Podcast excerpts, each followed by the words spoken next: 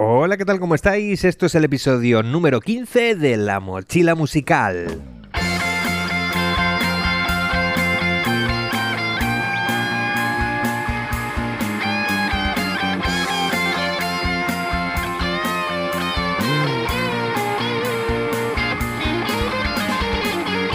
Cuando haces bien las cosas y consigues que tu proyecto musical funcione, los conciertos empiezan a llegar. Eso mola mucho. Al fin y al cabo es nuestro objetivo principal, nuestra principal fuente de ingresos. Cuando no tenemos esos conciertos, pues la verdad es que nos frustramos mucho. Pero me parece que estamos subestimando algo que al menos en mi caso no da más que alegrías y beneficios. Hoy, en la mochila musical, hablamos de tocar en la calle.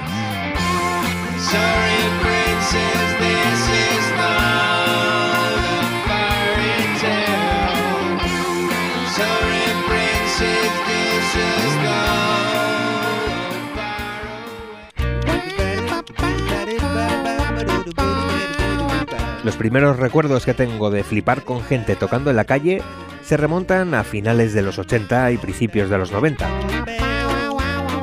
En concreto, recuerdo que en las fiestas grandes de mi ciudad, en Bilbao, fiestas que os recomiendo cuando todo esto de la pandemia pase, porque son nueve días llenos de actividades y actos culturales por toda la ciudad completamente gratuitos, pues en la Astenagusia de Bilbao, por allí ha pasado o ha tocado todo el mundo que era alguien en la industria de la música.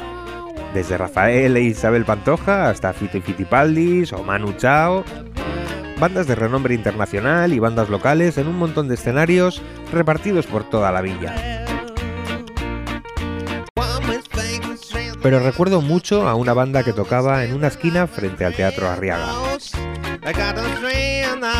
Eran tres tipos que plantaban sus amplis enchufados a un par de baterías de coche en un carrito, un bombo y una caja y un charles para el batería, un una guitarra y un bajo, y a sacarle fuego. Rock de calle se hacían llamar. Tocaban de la hostia.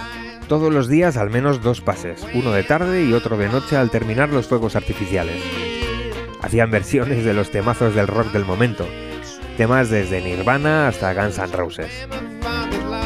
Formaban unos corros de gente terribles. La verdad, los vi tantas veces que siempre quise poder hacer eso. Plantar tus instrumentos en la calle y a tocar. Hoy quiero hablarte de que, sobre todo cuando empiezas, pues tienes un escenario a tu alcance todos los días. Un lugar donde no vas a tener que preocuparte de vender entradas o consumiciones. Ese lugar es la plaza de tu barrio, el centro de tu ciudad, el parque de tu pueblo.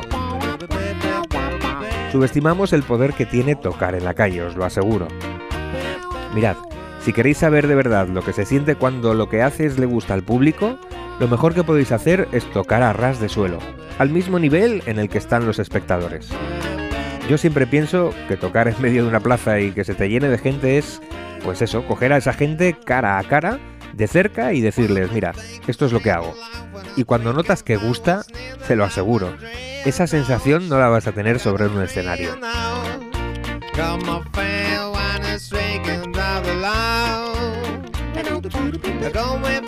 Sobre un escenario puedes ver si hay mucha gente y si se mueven y si disfrutan, pero a ras de suelo lo que ves son las caras a muy poca distancia de ti. Notas enseguida si lo que haces gusta o no.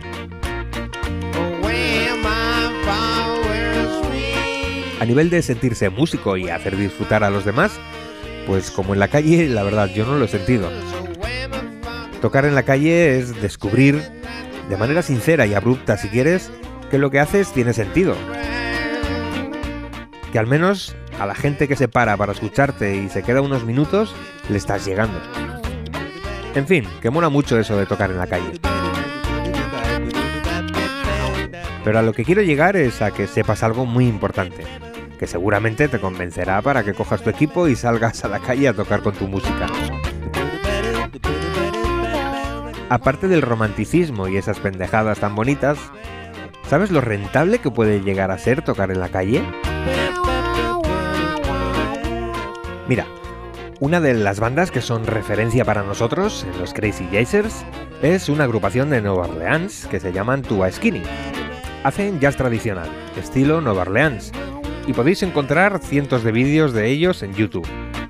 El 90% de esos vídeos son ellos tocando en la calle, en alguna esquina del French Quartet, montando barullo y haciendo flipar a miles de turistas sedientos de jazz por las calles. Es su hábitat natural. Allí venden sus CDs, sus vinilos, su merchandising, y allí es donde consiguen la mayoría de sus ingresos. Además de los discos, tienen un cubo de madera en el que la gente deposita sus propinas. Os voy a decir una cosa, eso de poner la gorra, la funda de la guitarra o un cubo de madera como los tuba Skinny funciona y mucho a nivel económico. Ni imaginar quiero lo que pueden sacar en una jornada. Suelen tocar tarde y noche con sesiones de 3 horas. La cantidad de gente que transita por esas calles, pues imagínate. Su cubo siempre se llena de billetes y de monedas.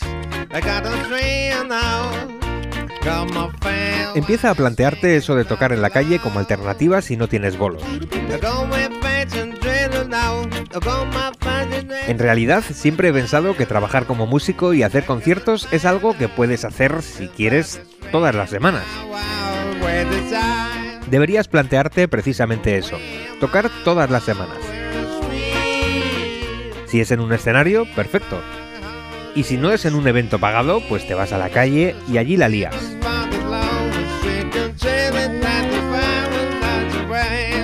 Sí, es verdad que en algunas ciudades no permiten tocar en la calle. En pocas, la verdad. En otras tienes que cumplir una serie de condiciones para poder hacerlo. De esas hay alguna más. Pero en muchas ciudades y en muchos pueblos, seguro que no hay problema en pedir permiso y tocar en la calle. En nuestro caso, en Bilbao, el requisito para poder tocar en la calle es estar apuntado a una lista de artistas callejeros. Te dan una tarjeta que tienes que mostrar siempre que tocas y te permiten hacerlo en tandas de 45 minutos seguidos en cada sitio. Puedes recorrerte la ciudad tocando 45 minutos en cada esquina, siempre que no obstruyas entradas de negocios o perturbes el ambiente de una terraza de un bar. Te aconsejo que vayas al ayuntamiento de tu población y allí preguntes sobre cómo está la situación. También tienes que tener en cuenta que lo que hagas en la calle debería ser algo que llame la atención. Y no me refiero a llamar a la gente a gritos para que vengan a escucharte. Normalmente si lo que haces es algo interesante o disruptivo, pues seguramente la gente se va a acercar y se va a quedar a verlo. Así que intenta hacer algo diferente. Si vas a salir tú solo con una guitarra, pues mira, poco podrás innovar. Aunque he visto a gente haciendo virguerías con una guitarra en la calle. Pero si le das un toque personal, no sé, algo que llame la atención de la gente, te aseguro que enseguida se te parará algún grupo. ¿Y cuánto de rentable es? Pues mirad, os aseguro que una sola persona si mete unas cuantas horas al día en lugares bien transitados, hace algo chulo e interesante para la gente, se puede sacar de verdad un sueldo más que digno. Si tienes una bandita de entre 4 y 6 personas y hacéis algún género o estilo poco visto, eso os aseguro que os sorprenderéis cuando contéis las monedas de la gorra. Intentad buscar lugares o ciudades donde asista mucha gente, las temporadas de rebajas, de fiestas, pues esas son las más interesantes para hacerlo. Si preparáis un buen espectáculo adaptado a la calle y a las normas, tenéis un escenario disponible todos los días de vuestra vida. La rentabilidad va a depender de lo interesante que sea tu proyecto. Pero ten por seguro que si pasas un rato cada tarde tocando en la calle, desde luego no vas a pasar hambre. El mundo está lleno de basking artists, Callejeros recorriendo las ciudades más importantes del mundo con su música. Incluso, muchos de esos artistas que apostaron por mostrarse al público en plena calle, hoy son grandes estrellas. Y al final en la calle, pues te ve mucha gente, y nunca sabes quién puede ser el que se acerque a echar unas monedas. También te voy a decir una cosa, algunos de los días que salgas a tocar, igual te pasas la tarde entera y has sacado pues para tomarte un café.